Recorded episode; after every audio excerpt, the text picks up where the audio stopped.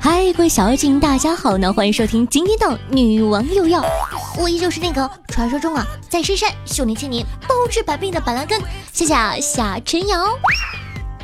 那有人问我说，夏夏，你说过安检的时候要注意什么呢？当然是记得拉裤链呀。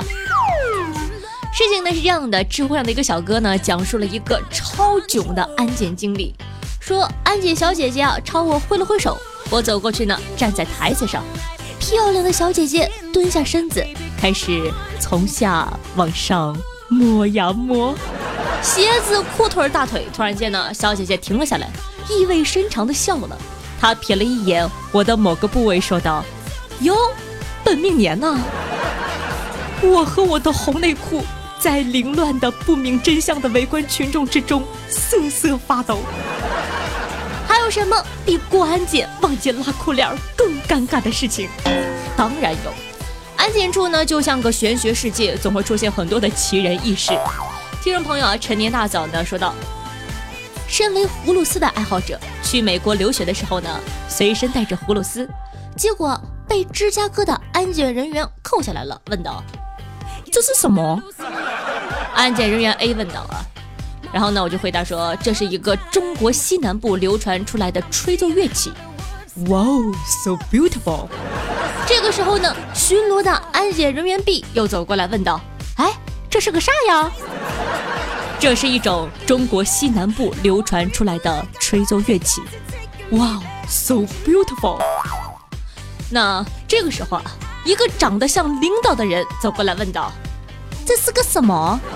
啊，这是一个中国西南的吹奏乐器。哇哦，so beautiful！就在我游走在崩溃边缘的时候呢，他们三个人同时抬起头，两眼放光的问我：“能吹一段不？”于是乎啊，芝加哥的机场大厅响起了中华名曲《月光下的凤尾竹》。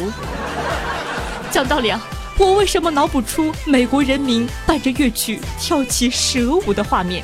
果然。民族的就是世界的。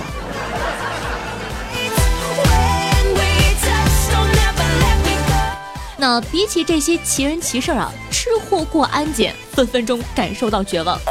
前两天呢，我正好带着妈妈做的菜过安检，安检小哥呢看着冒着热气的袋子，就问我里面是什么。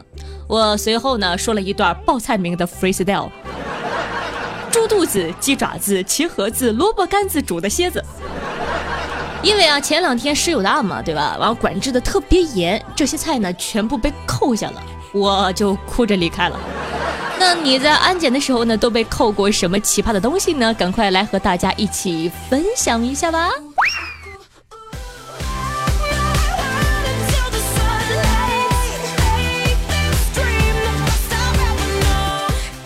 好的，接下来呢，再来说说双十一啊。据说今年的双十一又破了新的记录。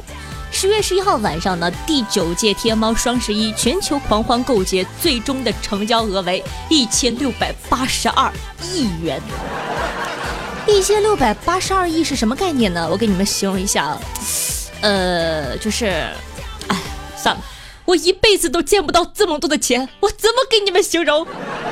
有人问我说：“夏夏，双十一你买了什么吗？”我啥也没买，我们这种对吧？吃辣条都是吃一包扔一包的有钱人，是不会在乎双十一这一点点小优惠的。哼。那虽然呢什么都没有买，但是我看了不少。我跟你们说些搞笑的啊，我看到一个酒，号称一生一世的酒，这个酒呢卖一万一千一百一十一元，号称一生一世，什么意思呢？就是只要你买了，每个月都可以收到这家寄来的一箱酒。有人就很担心呢，嗯，真的会记一辈子吗？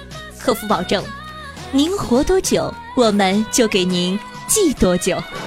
那么又有人要担心了，如果我喝了两年挂了怎么办呢？客服非常贴心的回答，五年内挂的可以转给直系亲属哟。呃，我真是谢谢你了哈。这个我建议啊，单身狗可以买，要是孤独一生，至少还有酒陪你一辈子。我把车子开上五环，我把车子开上五环。接下来呢，再跟大家分享一个卖扫地机器人的啊，他们家设计呢大概是着急下班吧。标语写的：把妈妈拖得更干净。妈妈内心 OS：啊，真的是谢谢你了哈。还有一个手机广告啊，标题取的可以说是很走心了，说这个某某 Note 三良心机，低配高价，这次你可以放心买了。放心买，我真的是谢谢你的低配高价推荐了。那更让人着急的是，现在买个东西还要算什么奥数题，什么定金膨胀一到三倍啊，支付尾款时满减，什么叠加红包优惠券、无门槛跨店活动和店家自个儿的活动。我的个妈呀！我到底花了多少钱？便宜了多少呀？送啥呀？我是谁？我在哪儿？看了一眼啊，微博和朋友圈，大家都在蒙圈。讲道理啊，感谢双十一，让我达到高考过后的数学巅峰。那今年的双十一，你买了什么好玩的东西呢？也可以在下方跟夏夏一起分享一下哦。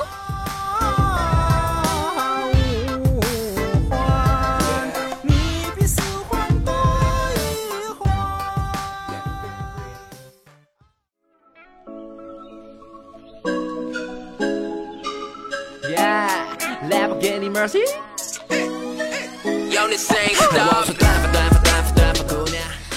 各位听众朋友们，大家好！您正在收听到的是《女王用药》，我是夏夏夏之瑶。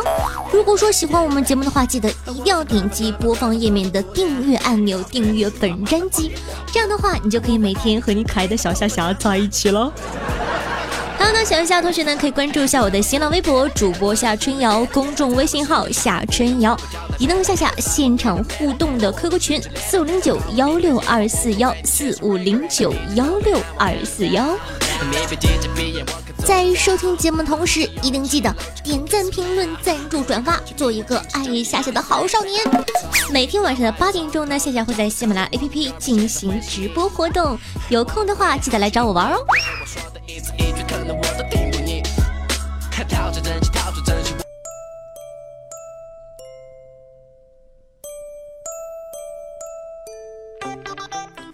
好的，欢迎回来呢。到了下半场啊，那今天的下半场呢，继续跟大家讲讲中国古代的那些事儿啊。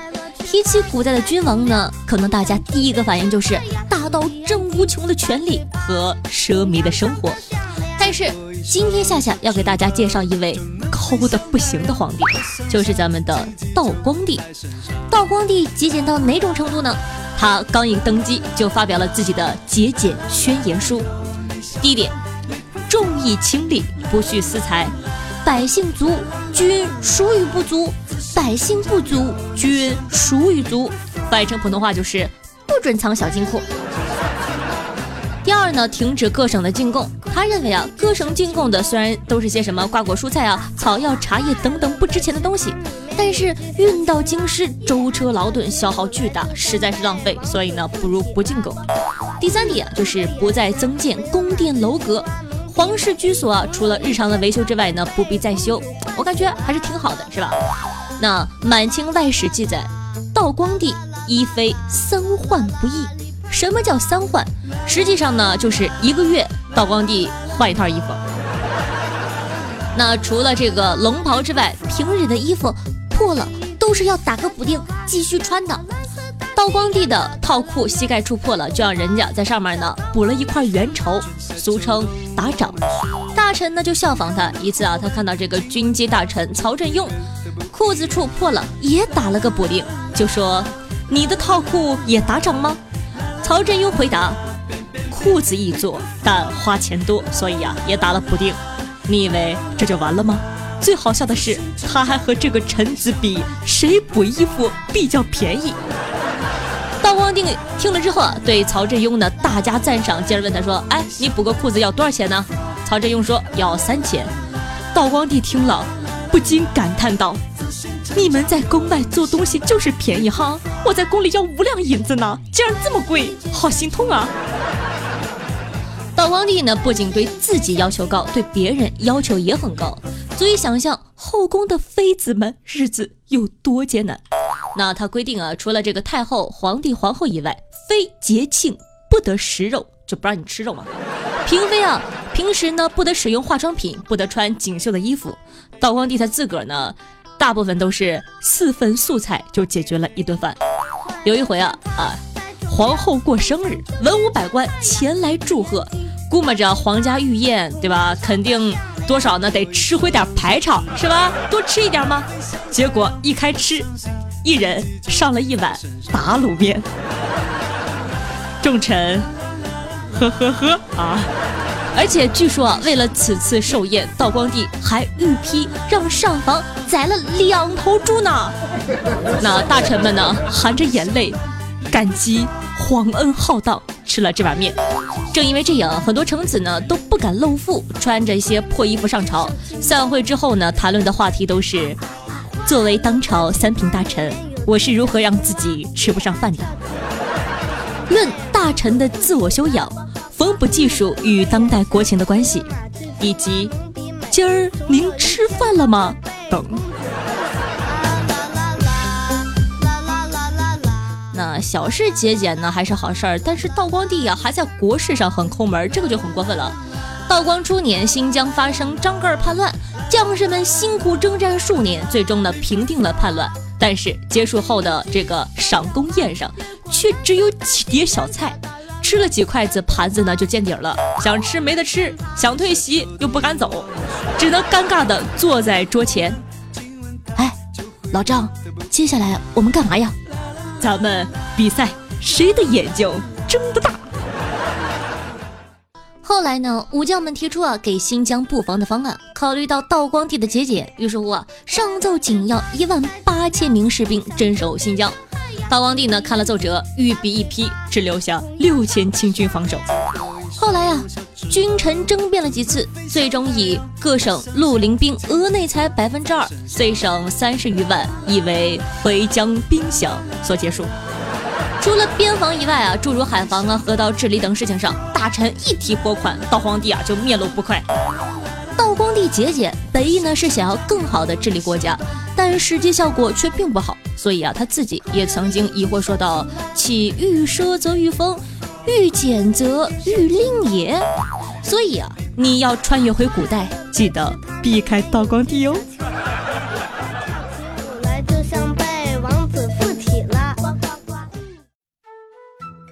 好的，接下来呢，又到了万众瞩目、星光璀璨的赞助环节，咱们来看一下上期都哪些大爷给夏夏进行打赏了，他们又起了哪些好玩的名字呢？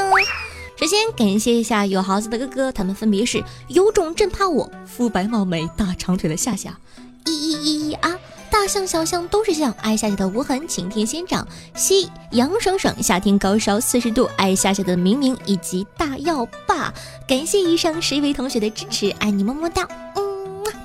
那咱们的上期第一名呢，有两位同学，分别是我们家的轰趴哥以及肤白貌美、大长腿的夏夏。恭喜两位榜首大人，威武霸气哦！那也感谢这位新朋友的支持。看你起的名字，我就知道你是一个特别有眼光的小伙子。嗯，棒棒的呀。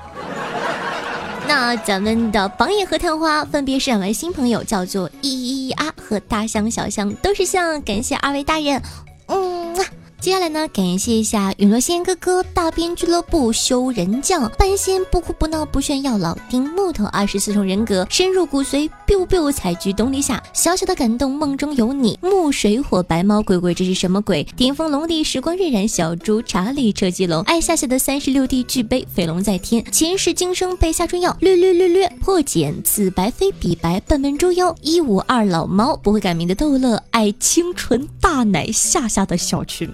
名字起得好，爱夏夏爱笑紫色泡泡，寻风听雨，性格不好，以及下棋狗。感谢以上所有的宝宝对夏夏的支持，嗯，你的打赏呢，就是对夏夏努力的肯定，也是夏夏做下去的动力。也希望大家可以多多的捧场。那每期女网友要打赏金额低的同学，都可以用我的私人微信，快行动起来吧，我在这儿等你哦。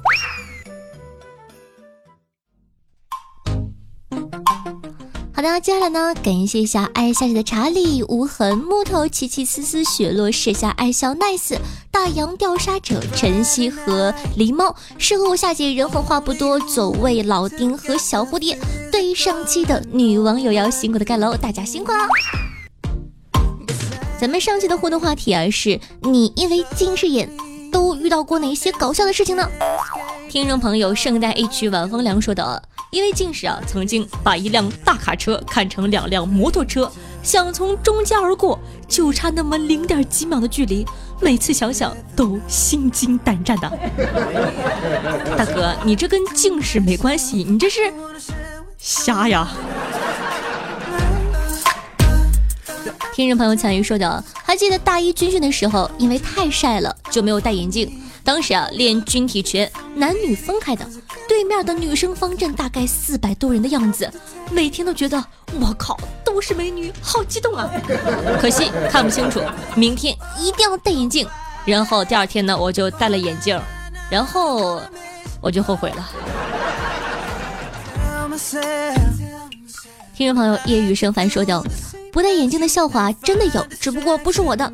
我的一个同学啊，在上大课的时候没戴眼镜，下课老师在前边收拾东西，结果那位同学直接喊道：“哎，那位同学，下课了，你他喵的在前面装老师干什么呀？赶快滚！”之后全屋哄笑，从此我就没有再见过那个学生。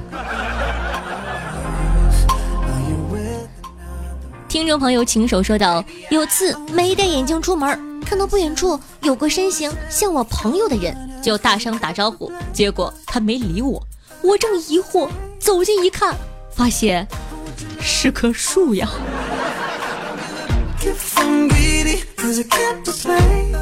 听众朋友，爱夏夏的思思说道：晚上临睡前，妻子问老公：“老公，如果我得了绝症，你会治我吗？”老公呢，都快睡着了，迷迷糊糊说道：“别瞎说。”倾家荡产也得治你啊！妻子又问道：“如果是你得了呢？”老公说：“哎哎，那就不治了。为什么呀？剩你一个人挣钱不容易。”妻子听完呢，把丈夫的病历塞进枕头下，睡得心安理得。听众朋友，夏天与围巾说道：“许多年后啊。” Faker 的孩子指着家里十座奖杯中放的最高的那一座，问 Faker：“ 爸爸，为什么这个奖杯放这么高呢？”Faker 说：“这是你爸爸第一个亚军奖杯，很有意义。”孩子又问：“爸爸，是因为要铭记失败吗？”Faker 说：“不，里面装着你棒叔叔的骨灰。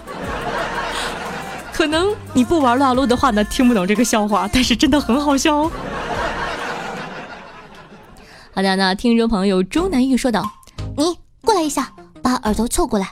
我有一句话呀，这辈子只说一次，你给老子听好了。夏夏，你的脚真大。我跟你们说，你们再这么跳的话，容易被我打死。”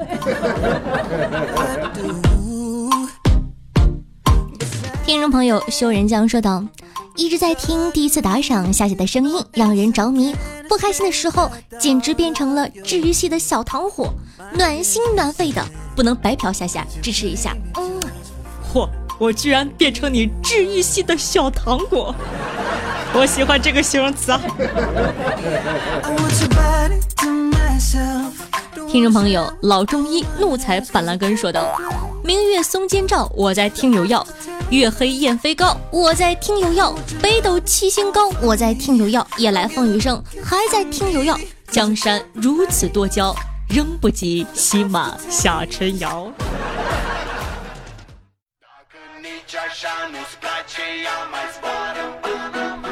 听众朋友，醉走心剑说：夏夏，这次我不是开玩笑的，希望你给个建议好吗？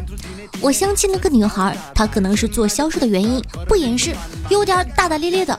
平时呢交的朋友多，而我呀就是正常上班的人，不像他那么闹腾。你说我该怎么做呢？讲道理啊，你别不爱听，兄弟，你放过这个小姑娘吧。你说人家又没有做什么大逆不道的事儿，就是性格活泼一点，爱玩爱闹，说话大声一点，你就不乐意了。你问我该怎么办？那换一个吧，是吧？听众朋友半仙说道：“刚去又听了生日的特别版，感觉有点儿……嗯，我会一直爱你的，真的很喜欢你，已经听了三年了，感觉现在已经是一种习惯了。每晚睡前呢，都想听听你的声音。第一次来评论，我不太会说话，以后尽量都来评论你，爱你，晚安。”那感谢霸仙的支持，我记得前两天直播的时候呢，有看到你，非常感谢你对夏夏的支持。但是我想说，我来喜马拉雅好像是才刚刚两年吧，你为什么能听我三年？是不是皮？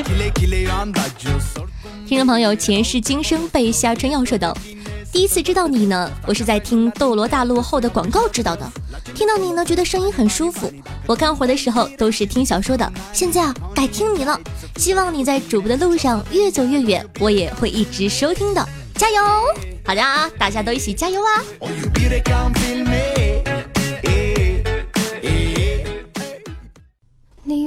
过几座山，踏过几条河流，跋山涉水来到这里。你说你微博上呢看过这么一段话，最惨的并不是莫名其妙的被人给领上一条迷路，而是当你背上孤独，拿上剑，决定要马不停蹄一意孤行的时候，突然冒出一个人把你抱紧，说：“少年，我想和你分享这漫长的一生。”你一激动，把剑给扔了，把马烤了，一回头，人。却没了。用心灵传递彼此声音，让电波把你我的距离拉近。嗨，大家好，我是夏夏夏春瑶。喜欢咱们节目的话呢，记得一定要点击播放页面的订阅按钮，订阅本专辑。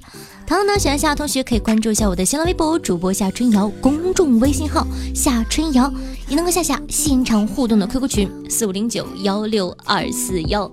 好了，以上呢就是本期节目的所有内容了，咱们下期再见，拜拜。你说现在